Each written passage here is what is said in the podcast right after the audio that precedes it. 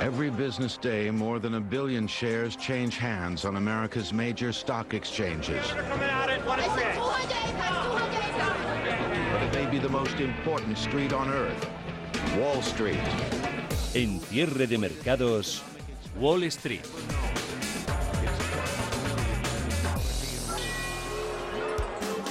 Otras navidades más. A lo mejor no van a ser no van a ser la mejor de nuestra vida, pero es otra Navidad más y esto consiste también en ir sumando, en ir sumando Navidades y en ir sumando primaveras. Buenas tardes y bienvenidos a una nueva edición de Cierre de Mercados, otra edición más.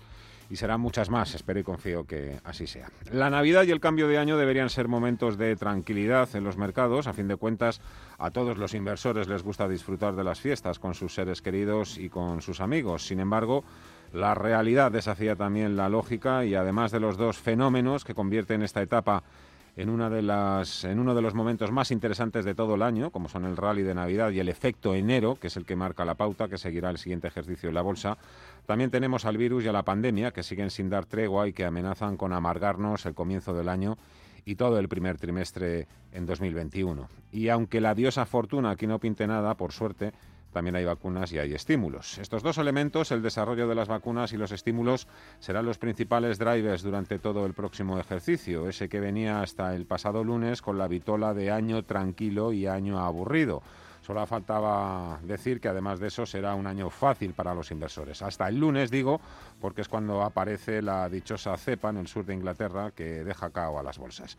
Hoy continúa la senda alcista que arrancó ayer tras el cao por el eh, menor miedo a la nueva cepa tras las declaraciones de los fabricantes de vacunas y la aprobación del paquete fiscal de 900.000 millones de dólares en Estados Unidos, que ha quedado bastante deslucido en el mercado pero que es de suma importancia e interés para los inversores.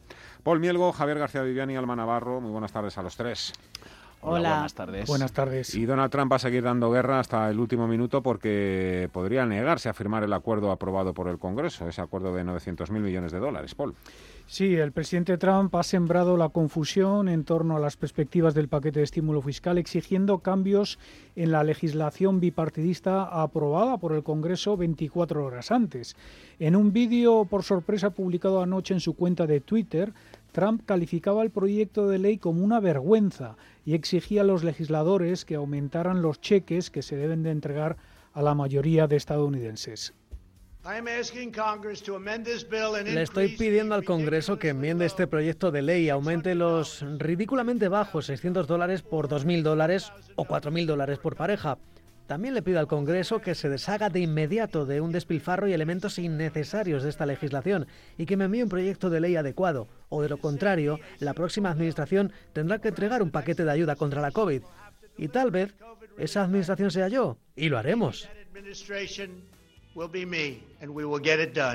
La presidenta de la Cámara de Representantes, Nancy Pelosi, ha respondido que acoge con satisfacción la propuesta de Trump y que los demócratas están listos para llevarlo al Congreso.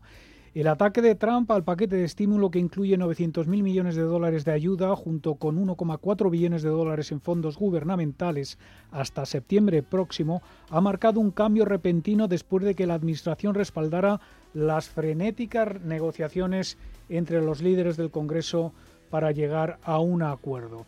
Si el presidente no firma la legislación antes del 28 de diciembre, la financiación del gobierno caducaría después de la medianoche de ese día. El martes eh, por la mañana, el secretario del Tesoro, Steven Mnuchin, elogiaba el paquete y tuteaba incluso que proporcionaría un alivio económico fundamental para los trabajadores, las familias y las empresas. De momento, Trump no ha dicho que no vaya a firmar la nueva ley.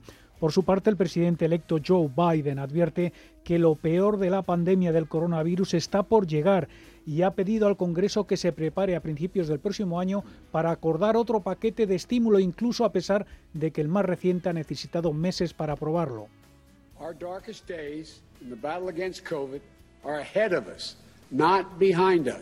Nuestros días más oscuros en la batalla contra el COVID están por delante nuestra, no por detrás nuestra, decía anoche Biden en una intervención en Delaware. Biden, en los primeros 100 días de su gobierno, tratará de revertir algunas de las medidas ejecutivas tomadas por Trump en asuntos de salud, economía, inmigración y medio ambiente. Su agenda legislativa más amplia dependerá del resultado de la elección especial por los dos escaños en el Senado de Georgia el próximo 5 de enero. En lo que todos están de acuerdo es en que es necesario que haya más dinero, más estímulos para relanzar la economía en Estados Unidos. Acaba de publicarse precisamente el dato de confianza de la Universidad de Michigan y ha sido peor de lo previsto, Viviani. Ha quedado su lectura final de diciembre en 80,7 puntos, se esperaban 81,1. Cae desde los 81,4 del mes anterior. Da cuenta también el mercado del dato de viviendas nuevas. Las ventas se hundieron en noviembre un 11% cuando se esperaba caídas de 5 décimas. Y para hacernos una idea, es muy simplista este ejemplo, pero para hacernos una idea de la importancia de este paquete de alivio fiscal en Estados Unidos, se podría decir que es como un QE, pero que llega directamente al bolsillo de los norteamericanos, sin tener que pasar por los bancos o todos estos programas. sí, así es. Es importante sobre todo para los más vulnerables y para las pequeñas empresas que se ven abocadas al cierre eh, sin ayudas gubernamentales durante meses de pandemia. Se espera que las ayudas estén en manos de los ciudadanos la semana que viene. De los 900.000 millones de dólares previstos, aproximadamente 600.000 millones serán ayudas directas a ciudadanos. La pandemia ha dejado un creciente número de estadounidenses luchando incluso por tener comida en sus mesas. Los nuevos datos de la encuesta de hogares de la Oficina del Censo de Estados Unidos muestran que 27 millones y medio de adultos el 13% de este tramo de población reconoce que no ha tenido suficiente para comer en los últimos siete días. El Congreso otorgará 300.000 millones de dólares en prestaciones adicionales para el desempleo. El paquete de estímulo también incluye 325.000 millones de ayudas a las empresas, 45.000 millones de rescate a los sistemas de transporte público, 82.000 millones para escuelas, 20.000 millones para la distribución de vacunas o 13.000 millones para cupones de comida. El nuevo rescate rebaja a la mitad, de 1.200 a 600 dólares, los pagos directos a los contribuyentes que también van a recibir 600 dólares por hijo menor de edad. Asimismo, rebaja a la mitad el subsidio de desempleo de 600 a 300 dólares por semana.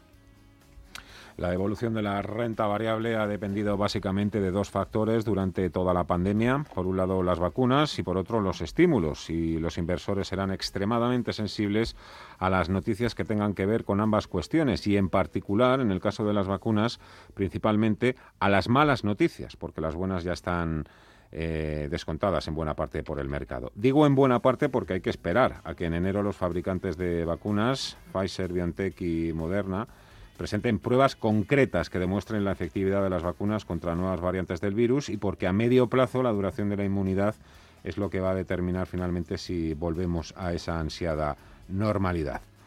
Otras navidades más. A partir de las 5 de la tarde nos vamos a centrar más en el IBEX 35 y en Europa. Ahora estamos en la apertura de Wall Street, donde se, han cumplido, se ha cumplido ya la primera media hora de negociación con las bolsas arriba y con Elon Musk, el fundador y dueño de Tesla, haciendo una de esas revelaciones que solo se hacen en, en Navidad o cuando uno tiene una espinita clavada hasta el fondo de su corazón. O está revenido con Apple por chafarle la compañía de la manzana el lunes, su estreno, el de Tesla en el SP500 con el anuncio de Apple del lanzamiento en 2024 de su coche eléctrico. Escribía ayer el fundador de Tesla que le había ofrecido en los momentos, en los malos momentos de la compañía comprar parte de la empresa a Apple por una, sí, sí, por una que la comprase Apple por una décima parte de su valor y que Apple eh, rechazó la oferta, que no, no lo quiso. Escribía textualmente que durante los días más oscuros del programa Modelo 3 me puse en contacto con Tim Cook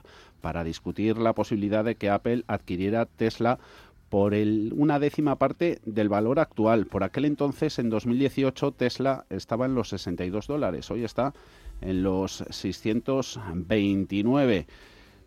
Ha habido run run en los últimos años sobre esa posibilidad. De hecho, hace un par de ejercicios Buffett habló al respecto.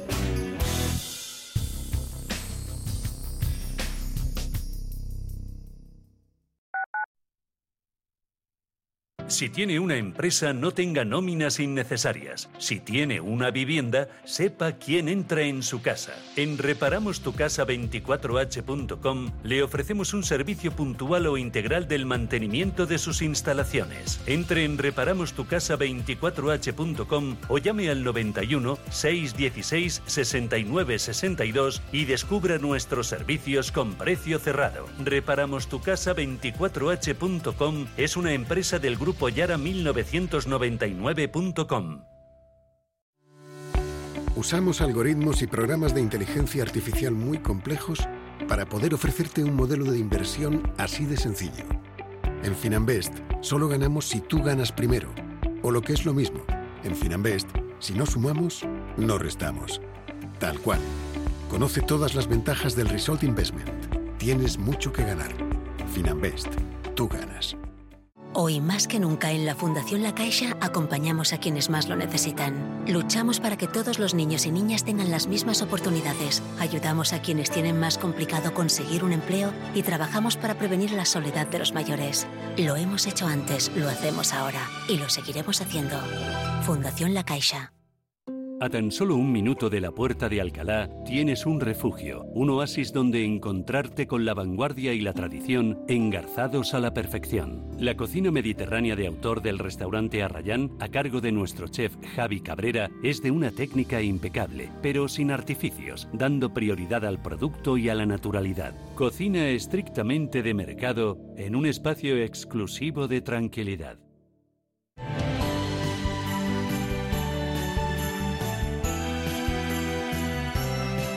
Radio Intereconomía les desea felices fiestas y próspero año nuevo.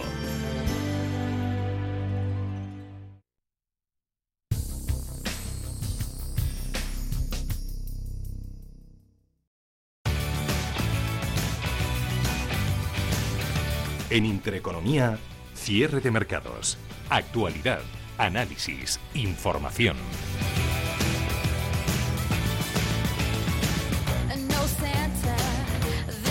Por ir rematando las claves del día hoy en Wall Street, Viviani, eh, nos queda por mirar los gráficos, niveles técnicos y también la bibliografía, bancas de inversión, informes del día.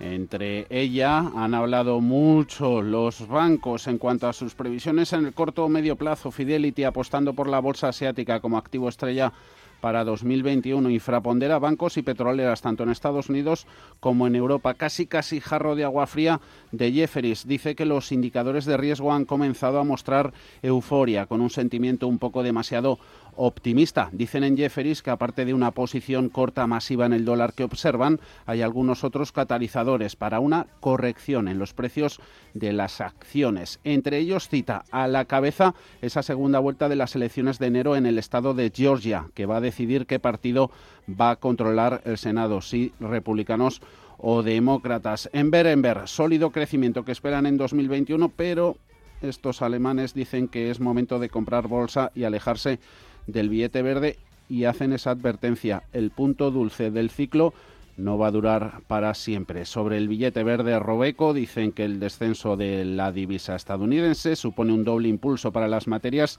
primas, no solo porque la mayoría de ellas cotizan en dólares, sino también porque los periodos de debilidad del billete verde tienden a coincidir con un mayor crecimiento. Crecimiento económico que no han dejado venir hoy las referencias económicas conocidas más allá de ese débil eh, confianza del consumidor de la Universidad de Michigan que hemos conocido hace unos momentos. Peticiones semanales han venido un poquito mejor de lo esperado, 803.000 frente a las 885.000 que se esperaban la semana pasada, pedidos de bienes duraderos al alza en noviembre, un 0,9% frente al 0,6% que esperaba el mercado. Sobre los niveles a considerar en unos índices y en otro, atentos a los 3.750, sobre todo para el SP500, se ha dado la vuelta. Nasdaq 100 empieza a mirar un poquito para abajo, hay que estar atentos, nos dicen los expertos, a los 12.650. En ese Nasdaq cotiza tanto Apple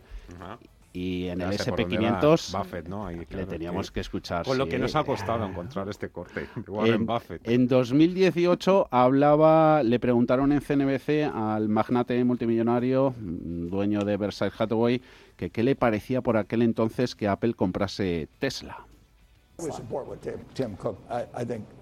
Dice que él siempre iba a apoyar a Tim Cook y aseguraba que esa idea, la adquisición de Tesla por parte de Apple, sería desde luego una muy, muy pobre idea. Ay, ay, ay, ay. Bueno, la verdad es que ha tenido muy buena puntería, pero hasta los mejores fallan. Hoy es el día después del sorteo de la Navidad y es la víspera de la Nochebuena, un día como cualquier otro, pero que se hace, se hace un poco raro. Y este día siempre que cae en medio entre el sorteo y, la Nochebuena. Y el día es tan feo, además, en lo meteorológico, que lo hace todavía más huraño y más antipático. Pero eso no quita para que tengamos una jornada plácida y alcista en las bolsas pese a ese órdago de Donald Trump. Las bolsas han decidido la decisión de que hay que seguir subiendo y en el caso del IBEX 35 de atacar y superar cómodamente hoy el nivel de los 8.000 puntos que ayer se le escaparon por un pelo, por el pelo de una gamba, que para eso ya es Navidad. El IBEX 35 está subiendo en estos momentos un 1,6% hasta los 8.060 puntos. ¿De qué se hablará estos días en la mesa? Entre gamba y gamba. Alma, a ver. Pues yo creo que se va a hablar de la vacuna del coronavirus, ¿verdad? De la vacuna, de la nueva cepa. Sí. De todo esto seguro. De Isabel Díaz Ayuso. Yo apuesto todo a que también. se va a hablar de Isabel Díaz Ayuso. Y en más de dos y de tres casas se va a hablar seguro que de Bitcoin. En casa de Pablo Echenique, por ejemplo, el secretario general de Podemos, seguro que van a hablar de ello, porque ha triplicado por tres su inversión de... La verdad es que era no, no era una gran inversión, pero declaró en su renta de patrimonio en 2019 que tenía, creo que era una fracción de Bitcoin, 0,16 fracciones, algo así de como 1.000 euros. Bueno, pues hoy esa fracción vale 2.700. Ha, casi ha triplicado su inversión el señor Echenique, especulador, ¿eh? el tío también. La que les esperan los gestores activos que tienen cuñados, que han invertido en bitcoins esta noche buena y esta noche vieja. Viviani, calientes aquí. Miramos, por cierto, Bitcoin, que está subiendo un 1,15% en los 23.702 dólares. Aquí, en nuestro mercado español, que está carburando, pues sobre todo turísticas, hay un popurrí, una mezcla de empresas eh, que se ven, bien beneficiadas sobre todo por el avance de las vacunas, las turísticas y por el avance en las negociaciones del Brexit. Aseguraban en Sky que el acuerdo está hecho hace unos instantes. está subiendo Hoteles un 5,7, IAG un 5,21, Sabadell al alza un 4,4 hasta los 35 céntimos. Ganan entre un 2 y un 3 las Repsol, ACS, Santander y Telefónica. En el lado de las pérdidas, siete valores del IBEX, Grifols a la baja un 1,03%, Celnex retrocediendo un 0,83. Hay pérdidas en Mafre, Siemens Gamesa, Viscofan y Ferrovial. Una Siemens Gamesa que en las últimas horas el principal accionista de la compañía, Siemens Energy, la alemana, ha asegurado que no tiene ninguna intención de vender ni parte ni el conjunto de la empresa del IBEX 35 Siemens, que por cierto ha firmado un pedido récord de 465 megavatios con el fondo brasileño Patria Investos.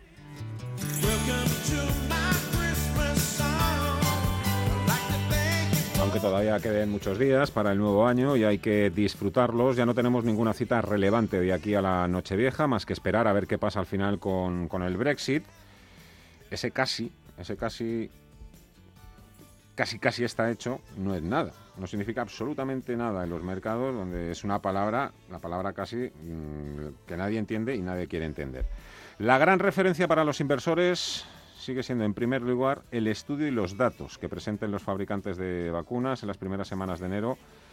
Eh, los fabricantes que van más adelantados, como Pfizer, BioNTech y Moderna, para que confirmen finalmente que las vacunas funcionan contra la nueva variante del virus encontrada en Reino Unido. Sí, llamada a la calma de los laboratorios que trabajan con la vacuna ante la aparición de la nueva cepa británica, con la mirada puesta en esos nuevos informes de eficacia en la cepa B117 que ya están en marcha.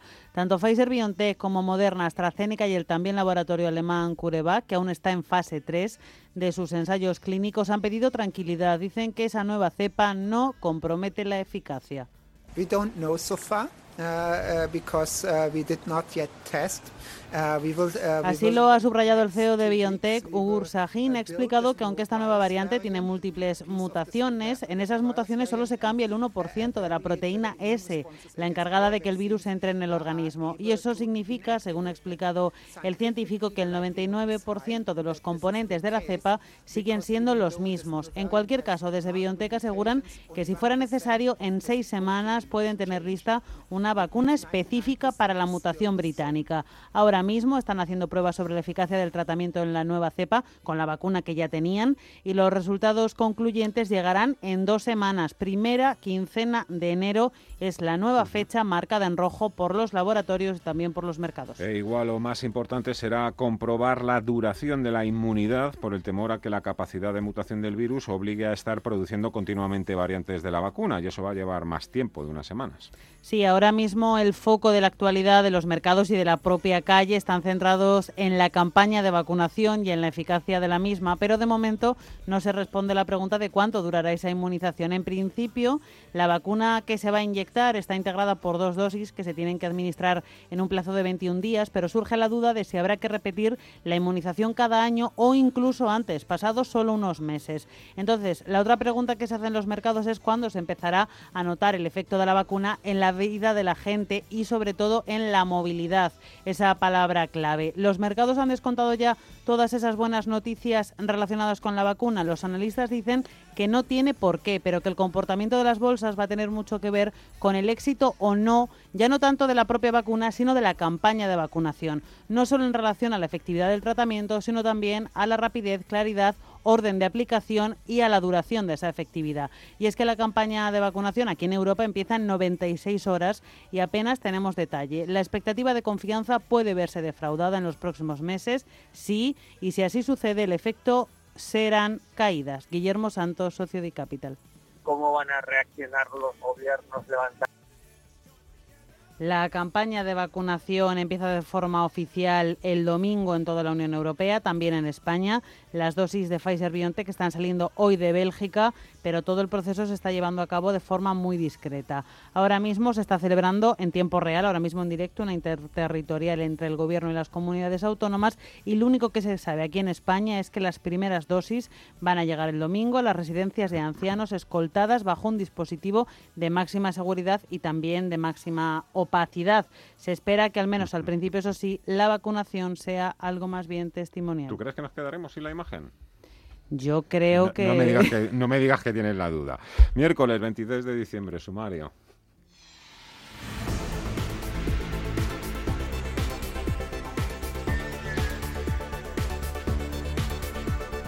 Las bolsas europeas se mueven hoy durante todo el día por los rumores muy intensos de que puede haber ese acuerdo del Brexit. En algún momento, ganancias eh, que van entre los índices con un IBEX 35 que se sitúa a la cabeza de los mismos, más 1,31% en los 8.038 puntos. Le sigue la bolsa alemana donde el DAX escala un 0,9 en 13.500 40 Aranzazu Cortina Bankinter. El fondo de mercado a medio plazo es positivo porque a medida que las vacunas se vayan difundiendo a lo largo del año que viene, permitirán una recuperación progresiva de la actividad a lo largo del ejercicio 2021. En los mercados de divisas, euro dólar por debajo de 1,22 unidades de billete verde se cambia la moneda única, mercados de renta fija, subidas en rendimiento generalizadas para el bono estadounidense a 10 años, 0,95%, el español 0,08. Ahí la actividad en el mercado de bonos se mantiene baja porque el BCE ha detenido sus compras de activos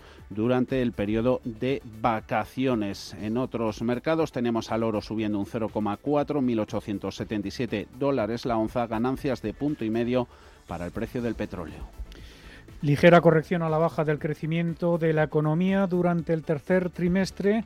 Según el dato definitivo conocido, hoy la economía española abandonó la recesión en verano para crecer un 16,4%, el mayor avance trimestral desde que hay registros gracias al consumo de los hogares y al respiro que nos dio la pandemia.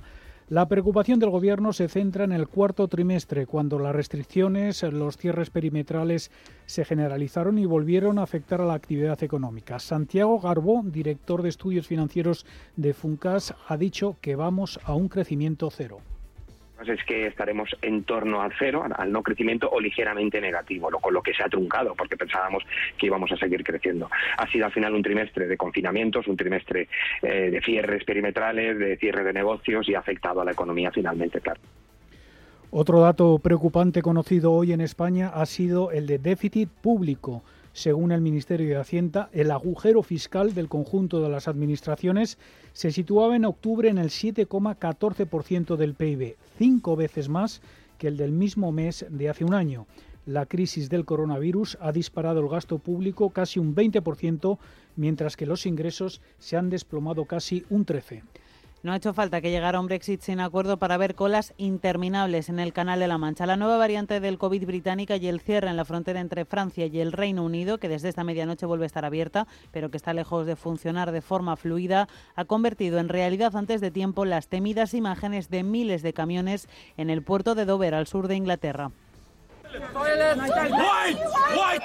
Los ánimos ya se van apagando poco a poco, los víveres se van acabando, ejemplo, ahora no para de llover, no podemos salir de la cabina, son tres días metidos en el, en el camión. Y aquí estamos, aguantando, a ver si nos dejan pasar ya de una vez. Eso ha sucedido a siete días de que culmine la salida del Reino Unido de la Unión Europea, así es, y no van a poder pasar la Navidad en casa además.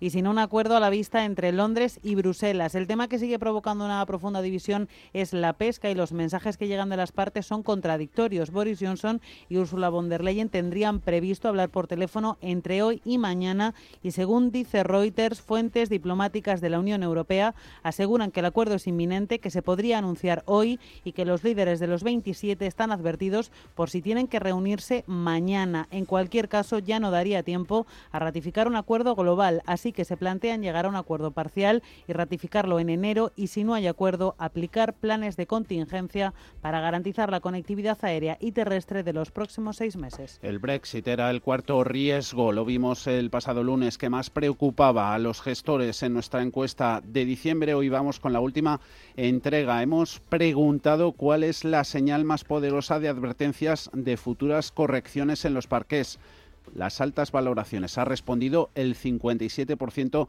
de los gestores. También les hemos cuestionado si van a incorporar bolsa española para el año que viene. Sí, el 28%, no el 72%. Se van a guiar también por el tamaño y apuestan por las pequeñas. 9 de cada 10 profesionales de la inversión.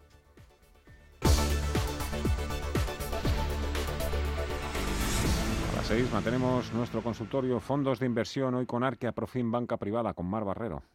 91 533 18 51 o 609 22 47 16 para las notas de voz y WhatsApp. En el futuro inmediato habrá bastante confusión en los mercados y ellos creen que es mejor que esa confusión empiece con nosotros. De lunes a jueves, consultorio de bolsa y fondos de inversión en cierre de mercados. Con Fernando La Tienda, Radio Intereconomía.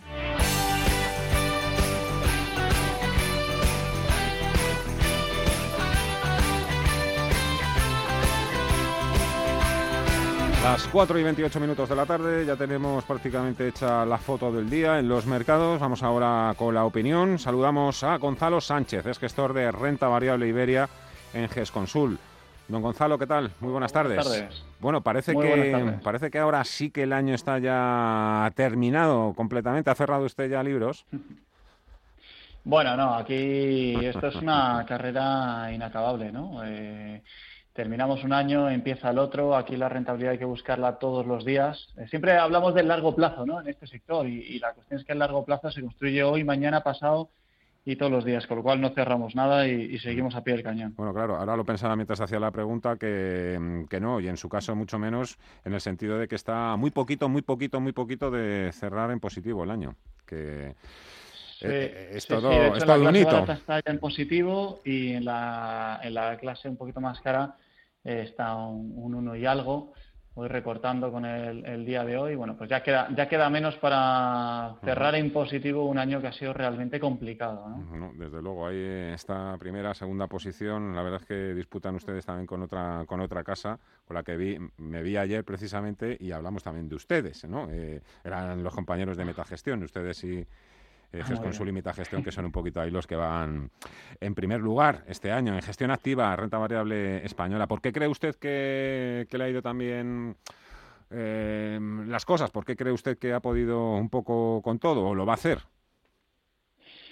Bueno, yo creo que este año nosotros siempre hemos presumido de, o siempre hemos eh, marcado las diferencias con el value tradicional en España diciendo que nosotros pues éramos una gestión activa y flexible, ¿no? Y eso eh, cuando hay volatilidad con, todos los eventos que hemos tenido acumulados en un periodo tan corto de tiempo como ha sido este 2020, pues se nota ¿no? y te genera una alfa tremenda. Entonces, nosotros en lugar de, haber permanecido estáticos, pues hemos, eh, hemos dado rotación a las carteras, hemos cubierto, hemos hecho liquidez, hemos hecho una rotación sectorial cuando había que resguardarse en los cuarteles de invierno y cuando tocaba salir para reinvertir, lo hemos hecho con un plan muy claro y muy delimitado, ¿no? Primero, invirtiendo en aquellas compañías que llamábamos en una primera fase, que veíamos que sus fundamentales estaban clarísimos y que en términos de demanda no se iban a ver afectadas. Eh, lo hemos encontrado muchas oportunidades en el sector farmacéutico, en el sector eléctrico, en el sector de la alimentación y en un segundo paso, eh, a medida que íbamos teniendo un poquito más de claridad en el mercado, pues hemos ido derivando las inversiones a cositas un poquito más cíclicas, como puede ser el papel, los bancos, los automóviles, ¿no? Y, yo creo que, nos ha funcionado muy bien la estrategia. Papel, bancos, automóviles. Para 2021, ¿qué pesa más en su cartera de renta variable ibérica? ¿Empresas del IBEX o de fuera del IBEX? Mm, pues están ahí, ahí. Yo creo que un poquito más de fuera del IBEX, hay un 5, un 10% más. Vamos a ver, ahora mismo nos gusta mucho CAF, sinceramente. Eh, creemos que, ha subido bastante, pero nos sigue gustando mucho su sector, todo el tema de la organización, el crecimiento poblacional, los problemas medioambientales. Tiene una cartera tremenda para tres a cuatro años, muy atomizada, que eso es muy importante porque nos da mucha seguridad. Una mejora de márgenes que está en proceso, recuperación de ventas en V clarísimamente gracias al acuerdo alcanzado con los trabajadores, que es eh, síntoma de una alineación de intereses nos gusta Navigator también porque la celulosa está gozando un proceso de mejora muy claro eh, de la mano de su principal demandante, que es China, y esperamos que la fibra comience un proceso alcista eh, que vaya a dejar a los fabricantes de papel no integrados fuera de la ecuación y Navigator, que es el líder, eh, entre otras cosas porque está integrado y porque es el líder en márgenes y en, y en, capacidades, lo va a dejar como el jugador mejor posicionado de Europa, ¿no? Nos gusta Ferrovial también mucho, más ahora con la vacuna. Antes sin la vacuna nos gustaba un poquito más SACIR por ese modelo de activos libres de, riesgo de demanda. Ferrovial yo creo que con la vacuna hay que tener en cuenta que los activos que tiene son de una calidad tremenda, van a volver los tráficos, van a poder fijar precios y creo que en un activo como es, eh, pues por ejemplo, la 407, que es la mitad de su valoración, es un activo al 2096 o 98, eh, pues esto del coronavirus va a quedar con el tiempo como una gota de agua en un río, ¿no? Va, eh, en términos de valoración, quiero decir, va, a representar muy poco. Entonces yo creo que también es, una oportunidad muy buena. Nos gusta Grifols, que la verdad es que en 2020 creo que el mercado ha metido en precio todo lo malo y nada de lo bueno, sin tener en cuenta los elevadísimos crecimientos en China, todo el proyecto AMBAR contra el Alzheimer, bueno, o simplemente el hecho de que se trata de un negocio oligopolístico con unas barreras de entrada tremendas y unos crecimientos a futuro pues más que interesantes, ¿no? Y luego tantas otras compañías como podría ser un, un SACIR, un Altri. Eh, la verdad es que yo creo que las carteras están muy bien posicionadas de cara a 2021. Las vacunas y los estímulos, que son los asuntos ahora mismo clave, mm, todo esto, ¿cómo afecta realmente a la bolsa española? Porque parece que queda muy lejos, ¿no? O que no, no tiene nada que ver una vacuna con un, no sé, IAG o Melia y sin embargo es todo, ¿no? Sí, totalmente, totalmente. Yo creo que es el gran catalizador, ¿no? Eh, entre otras cosas, eh, permite a la reincorporación, eh, la reincorporación a las carteras de los sectores que antes estaban defenestrados literalmente por la escasa visibilidad de sus resultados a falta de una vacuna, ¿no? Y en el caso español esto es especialmente importante, ¿no? ya que el país en su conjunto ha quedado fuera totalmente del radar inversor internacional durante los últimos meses, sin importar la calidad del negocio, la visibilidad de la generación de caja, la procedencia de sus ventas, algo tan sencillo como eso. Y esto yo creo, el tema de la vacuna abre una ventana de oportunidad para la incorporación en cartera de negocios que son muy buenos a precios que solamente se dan en una situación de pandemia, ¿no? Realmente. Entonces, sinceramente, pensamos que el actual momento de suelo de PIB en términos macroeconómicos es un buen punto de entrada. Lo, negativo ya diríamos que está puesto en precio y la llegada de la vacuna unido a los fondos de reconstrucción europeos van a ser unos catalizadores con los que el mercado va a ir haciendo va a ir haciendo justicia al país. Sinceramente, antes de la vacuna ya había algunos avezados que se pusieron las pilas antes que los demás y lo hemos visto, eh, pues por ejemplo, en la OPA sobre más móvil, la venta de servicios industriales de ACS, la venta de activos de ENCE, en Naturgy también vendiendo activos, la venta en Estados Unidos que ha hecho el BVA a 20 veces PER, que hacía décadas que no se veía eso en, la banca española. Bueno, yo creo que ya ha habido gente que, se ha movido antes y con estos dos catalizadores eh, yo creo que se va a hacer justicia. Seguro que sí. Gonzalo Sánchez, gestor Renta Variable Iberia de GESConsul. Enhorabuena por los resultados. Muchísimas gracias y que disfrute de, la Nochebuena, la Navidad y de estos días tan especiales. Muchísimas gracias. Igualmente. Que pasen una, una feliz Navidad con, con sus allegados. Igualmente.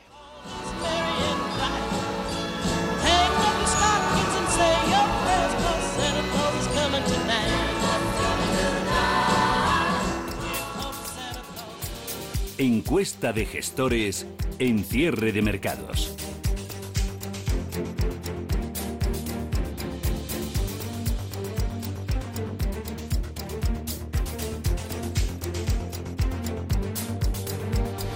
Tercera entrega de la encuesta Gestores para cierre de mercados correspondiente a diciembre 2020. Tenemos que contar, yo creo, Viviani, también siempre que hagamos esto un poco la muestra, porque hay gente que dirá, ah, estos han hablado con dos. No, no, no, no, aquí nosotros no, hacemos trampas, ¿eh? ni trampas ni cartón aquí. 36. 36 gestores, que a mí me parece una, una base, bueno, eh, significativa, puede servir de guía. Evidentemente aquí esto no, ni mucho menos no queremos ocupar el sitio de Bank of America, Merrill Lynch.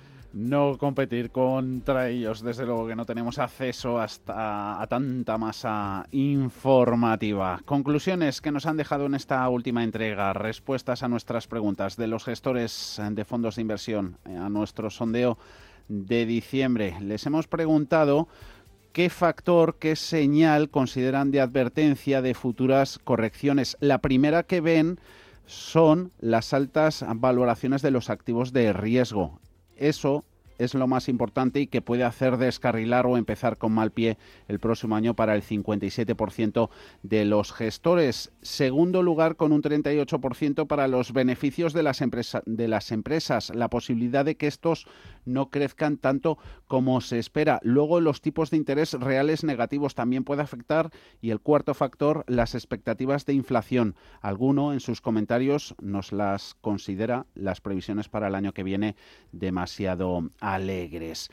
No nos ha cogido de sorpresa la apuesta por la bolsa española, las que hacen los gestores de cara al año que viene y piensan incorporar activos equity de la Bolsa Nacional, solo el 28% de ellos, 7 de cada 10, el 72% dice que no, aunque este porcentaje se ha reducido respecto a meses anteriores. Allá por el mes de agosto, por ejemplo, el 93% decían que la bolsa española ni tocarla. Esa gran rotación de carteras que ha comenzado hace unos días, búsqueda de nuevas oportunidades de inversión que se refugia que se combina con el refugio por las altas valoraciones que en algunos momentos pueden alcanzar las compañías tecnológicas, y esa rotación va a favorecer el año que viene, a tenor de las apuestas de los profesionales, al nicho de pequeñas y medianas empresas. Piensan apostar por ellas nueve de cada diez gestores consultados.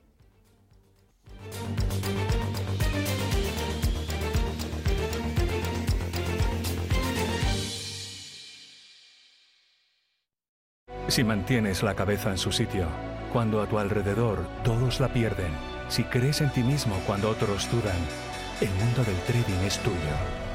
Trading 24 horas, un sinfín de oportunidades. Cuando ves la oportunidad, IG. Todas las operaciones conllevan riesgo. 76% de las cuentas de inversores minoristas pierden dinero en la negociación de CFD con este proveedor. Debe considerar si comprende el funcionamiento de los CFD y si puede permitirse asumir un riesgo elevado de perder su dinero. Bontobel Asset Management. Calidad suiza con el objetivo de obtener rendimientos superiores a largo plazo. En Bontobel Asset Management siempre estamos a la vanguardia de las inversiones activas en bonos y acciones. Para más información, entre en nuestra página web bontobel.com barra am. Bontobel Asset Management, su especialista global en fondos de inversión. ¿Sabía que queso Lodín está reconocido por la Fundación Española del Corazón por tener omega 3 y antioxidantes gracias a mejorar la alimentación de sus animales? Sin ser añadidos. Consulte los puntos de venta de quesos de cabra y oveja Lodín en su web www.lodincony.net. También disponibles en su tienda online. Queso Lodín. Disfruta cuidándote. ¿Sabes que Renta 4 Banco ofrece más de 5.000 fondos de inversión? ¿5.000? Yo con una oferta tan amplia no sé ni por dónde empezar. Empieza por Selección 50. Nuestros expertos analizan toda la gama seleccionando los 50 fondos con mayor potencial, sus fondos favoritos. Entra en r4.com o acude a tu oficina más cercana e infórmate de nuestra Selección 50. Construye tu cartera de fondos fácilmente, como un experto. Renta 4 Banco, tu banco especialista en inversión.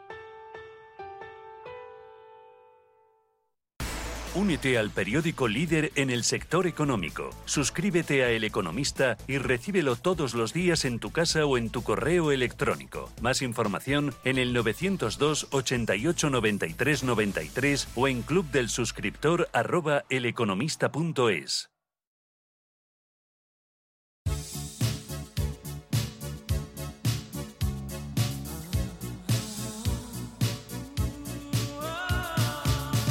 Grupo ACS patrocina este espacio.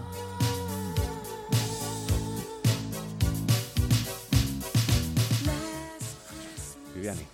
Jornada en los mercados europeos que viene dominada por las eh, subidas. Los sectores más defensivos como cuidados de salud y alimentación y bebidas son los que más bajan, peor lo hacen, aunque tampoco desde luego que nada serio. Ese IBEX en los 8.038 puntos, más 1,32%, subidas lideradas por Hoteles Melia y AG Sabadell, todos ellos ganan más de un 4%. Está también con ganancias Repsol, un 3, los 8,08 la petrolera, protagonista en las últimas horas porque han aumentado participación dentro del accionariado de la empresa, la gestora de activos Amundi, hasta el 4,5% del capital, desde el 2,75%. Vamos a ir con los detalles a partir de las 5 de la tarde. Recordamos ahí, vamos a centrarnos básicamente en bolsa española, eh, pero ya que estamos aquí, Viviani, también mercado continuo. Bueno, pues vemos ahí un par de compañías hoy subiendo a doble dígito, por ejemplo. Sí, con ganancias importantes en el caso de Netex, un 19,3%, otro 11% para clínicas.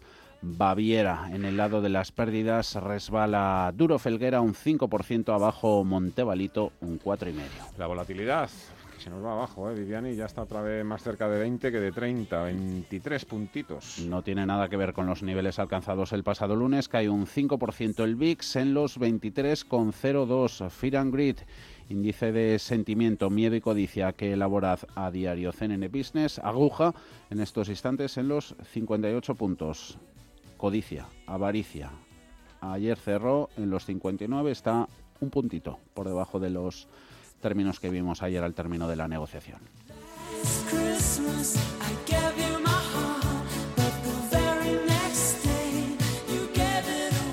Grupo ACS, líder en el desarrollo de infraestructuras y servicios, les ha ofrecido este espacio.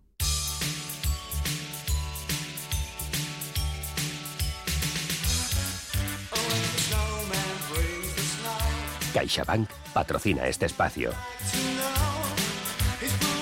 Espacio para la macro en el que resumimos estos días, nada, en cinco minutos eh, es difícil, pero tenemos que hacerlo. La economía española ha recuperado el pulso en el tercer trimestre, pero sigue en la UBI. El PIB ha caído entre junio y septiembre un 9% respecto al año 2019, tres décimas más de lo previsto inicialmente por el INE pese a haber recuperado un 16,4% de la actividad en comparación con el segundo trimestre. Se trata de un rebote sin precedentes, pero seguimos muy lejos de los niveles previos a la pandemia. Además, el enorme gasto para enfrentar la crisis del coronavirus sigue erosionando las cuentas públicas.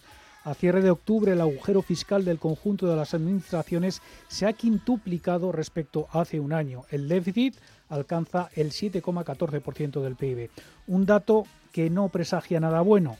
Tarde o temprano habrá que ajustarse el cinturón.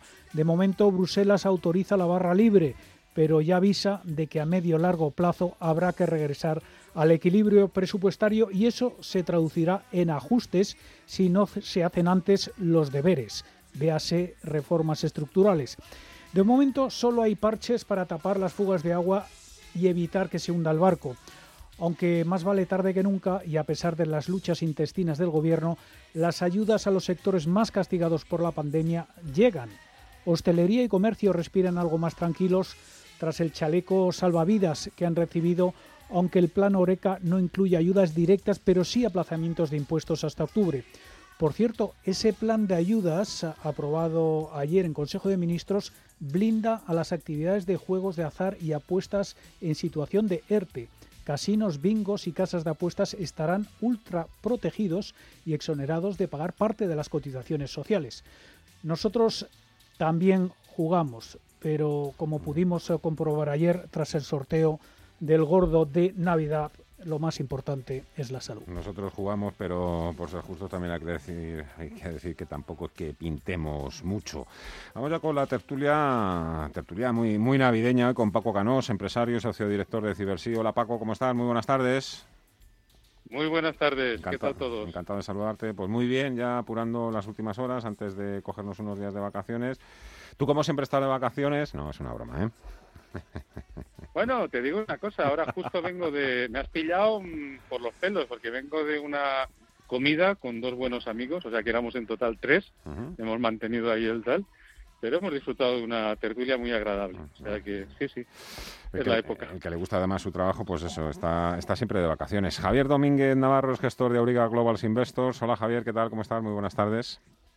No. Feliz Navidad a todos. Igualmente, igualmente. Bueno, 900 mil millones de dólares en Estados Unidos.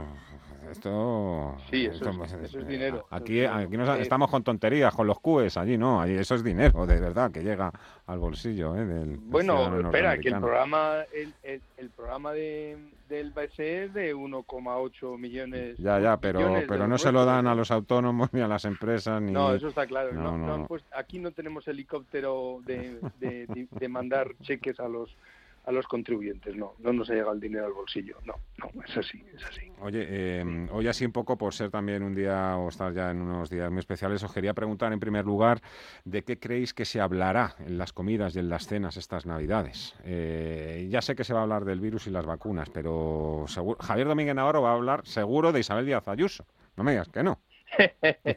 Hombre, tú, tú y la mitad de los españoles.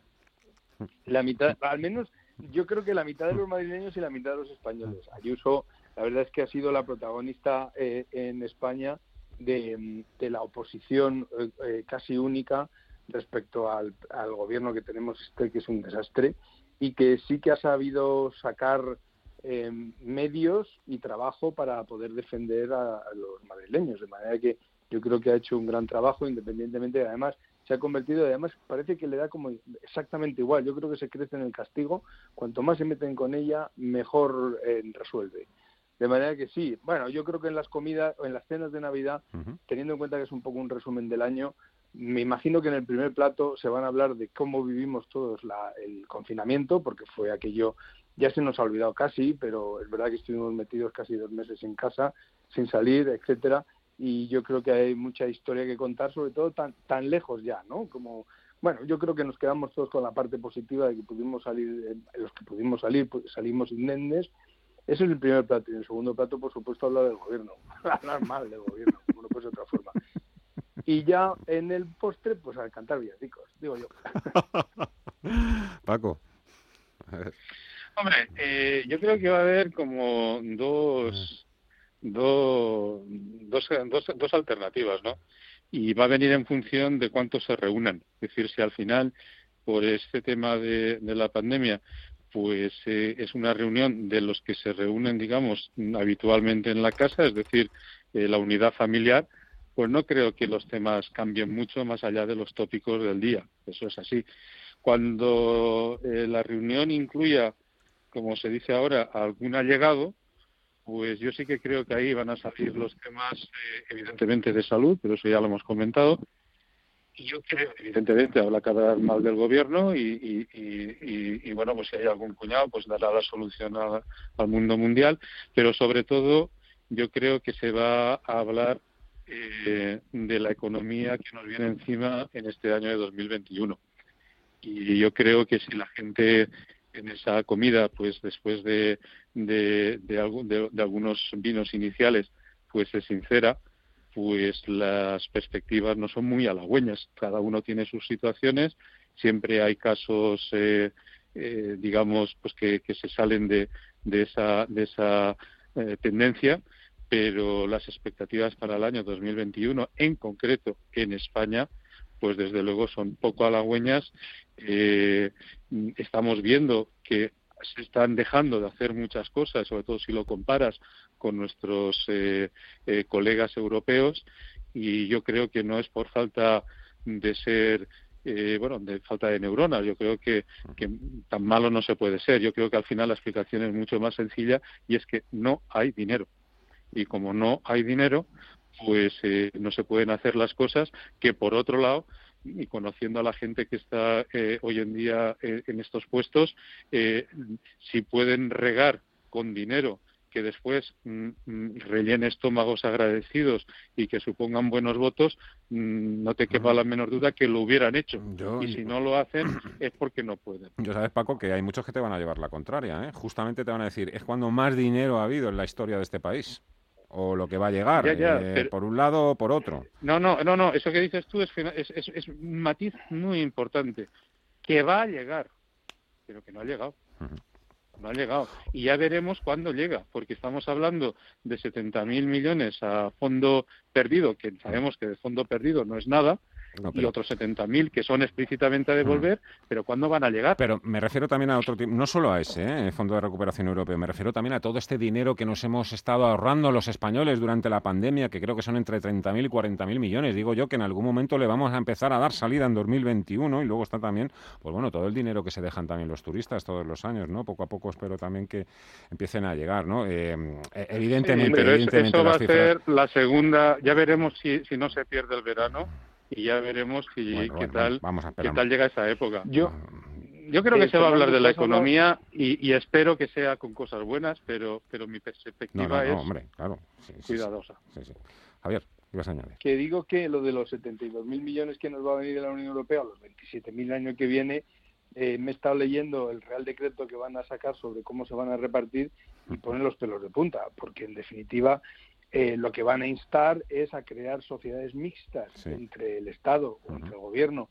Bueno, primero que lo reparte solo el gobierno entre eh, solo ellos. No hay, no hay, que lo decide el Consejo de Ministros, es decir, dos. E, efectivamente. Y, nadie más. Y, y, luego van a crear eh, empresas mixtas 51-49 donde van a estar recibiendo y gestionando todo el dinero. Entonces, todos los proyectos se van a gestionar así. Y entonces dices, pero ¿cuántos amigos van a meter en los consejos de administración y a cuántos amigos le van a dar el 51%? Y además que haber un, podría haber un, hasta un 50% de los, de los fondos de cada programa de adelanto antes de que esté el, programa hecho, o el programa, el proyecto, ¿sabes? 50%. O sea, estamos hablando de que va a ser el chorreo padre hmm. y que evidentemente aquí hace falta auditores, focos y luces de todo tipo que no parecen dispuestos a darlo. ¿eh? Entonces, eh, ponen los pelos de punta esto, ¿eh? De verdad. Oye, Eh, Rey Midas, eh, eso es lo que Pedro Sánchez se ha convertido también, de alguna manera. Em, hablando de Midas, si, si, os pregunto por, en vuestra opinión, ¿cuál, ¿cuál sería el personaje económico del año? Si tuvieseis que votar, ¿A quién votaríais? No sé, la, la lista es eh, interminable. Para algunos era Elon Musk, para otros Jerome Powell, Lagarde, Nadia Calviño, para otros Gori Golzarri, Yolanda Díaz, Lorenzo Amor, Garamendi de COE, Bill Gates. Vosotros, si tuvieseis que elegir, con ¿a quién elegiríais? Eh, Paco. Pues hombre, eh, la mayoría de, lo que, de los que has dicho, pues eh, algún ángulo podrían tener. Mm, yo creo que hay que diferenciar entre a nivel global a nivel más local. Si hablas a nivel global, yo a algunos de los que has dicho añadiría a Jeff Bezos, al, al de Amazon, porque creo que está remando a favor, porque es uno de los grandes beneficiados de, de esta desgracia, entre comillas, también porque lo ha hecho muy bien y porque, en fin, pues porque realmente está cambiando el modelo de, de, porque al final cuando hablas de personaje del año se quiere entender alguien que realmente ha hecho algo o está haciendo algo que está cambiando la manera en que vivimos o la manera en que pensamos o la manera en que nos comportamos. Y yo creo que ahora mismo eh, pues la típica, hasta, hasta, hasta en las publicidades sale ¿no? lo típico chascarrito de esto, ¿Y, y, cómo se pide? Y en vez de decir, por favor, soy yo, pues por Amazon, ¿no? Pues este tipo de cosas yo creo que, que hay que destacarlas. Bueno, ya, ya, sabes lo que dicen ya, sabes lo que dicen también algunos niños pequeños, ¿no? Con esto de los reyes y Papá Noel. Que los reyes que porque los reyes es Amazon. Ay madre que esa, esa, parte tampoco.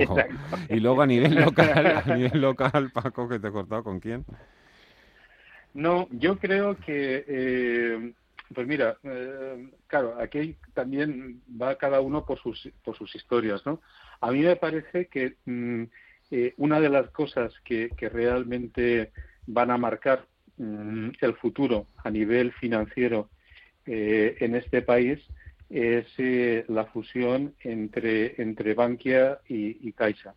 No solo por el hecho de crear un gran conglomerado a nivel español, sino porque conociendo quiénes están ahí, a mí no me extrañaría que fueran a, futuro partícipes, y, eso se queda grabado, partícipes de una expansión internacional.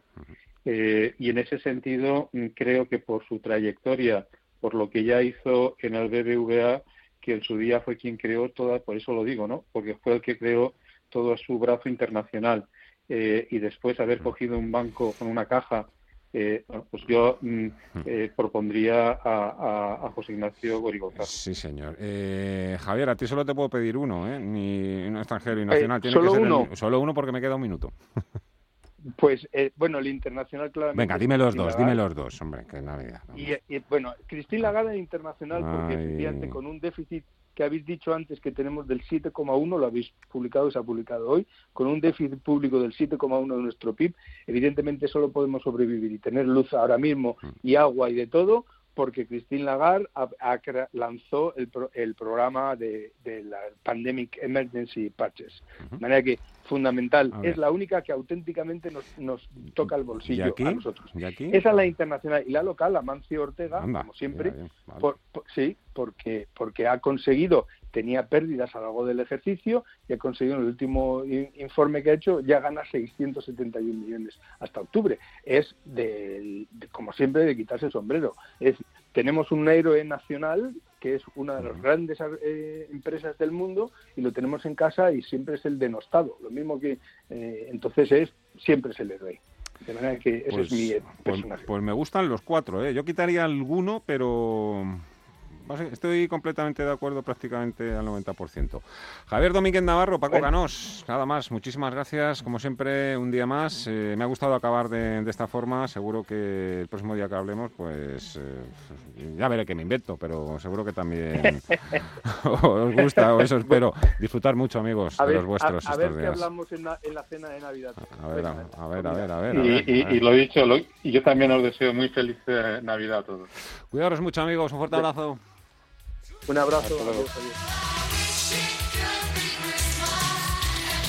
CaixaBank ha patrocinado este espacio. En CaixaBank, más de 5 millones de ilusiones ya tienen un sí. Sí a estrenar televisor, sí a poner en marcha ese proyecto, sí a comprar ese regalo y pagarlo poco a poco. Porque en CaixaBank, estar contigo es decir sí a tus ilusiones. Infórmate en caixabank.es. CaixaBank. Escuchar, hablar, hacer. Tranquilidad es el sonido del mar. Tranquilidad es invertir al tiempo que ahorras, diversificas y proteges tu inversión. Tranquilidad es invertir en oro con Degusa. Infórmate en el 9119 82900. Degusa Oro. es tranquilidad.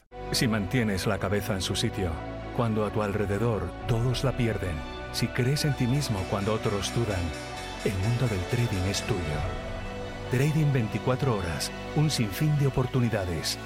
Cuando ves la oportunidad, IG. Todas las operaciones conllevan riesgo. 76% de las cuentas de inversores minoristas pierden dinero en la negociación de CFD con este proveedor. Debe considerar si comprende el funcionamiento de los CFD y si puede permitirse asumir un riesgo elevado de perder su dinero.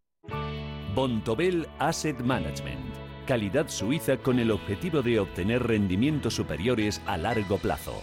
En Bontobel Asset Management siempre estamos a la vanguardia de las inversiones activas en bonos y acciones. Para más información, entre en nuestra página web bontobel.com barra am. Bontobel Asset Management, su especialista global en fondos de inversión.